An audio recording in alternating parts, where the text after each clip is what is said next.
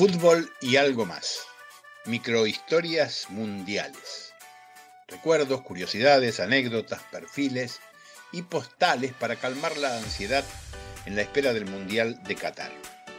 Patada atómica, así con contundencia llamó la prensa mexicana a Roberto Rivelino durante el Mundial del 70, en el que se destacó muchísimo. Nada que envidiarle al resto de las celebridades que se movían a su alrededor.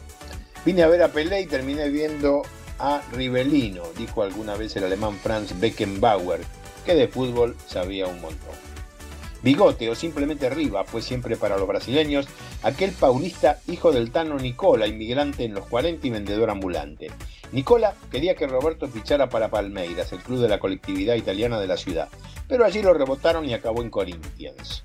Estuvo 10 años, jugó luego en Fluminense y terminó dando cátedra en Arabia, entrados ya los 80. En el medio pasaron cosas. Roberto Rivelino fue parte vital de aquella selección magistral que ganó la Copa del Mundo de 1970, en un pie de igualdad con Pelé, Gerson, Tostao, Jairzinho y Clodoaldo, en una formación irrepetible. Ese fue el arranque. El hijo de Don Nicola heredó la camiseta número 10 de Pelé, nada menos, cuando disputó después los mundiales de Alemania y Argentina. Con la verde amarela jugó 92 partidos y marcó 26 goles.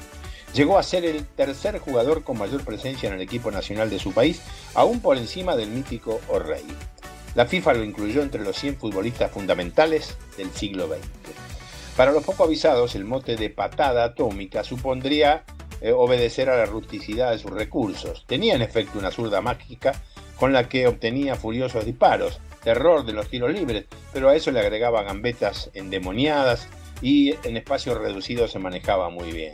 Además, resolvía eh, maravillosamente en una baldosa. Rivelino es hoy una postal nostálgica de los 70 hasta en su aspecto. Fuente entre los históricos que hicieron grande a Brasil a partir de Suecia en 1958 y las generaciones posteriores que todavía en estos tiempos lo sostienen en los primeros planos de la consideración internacional.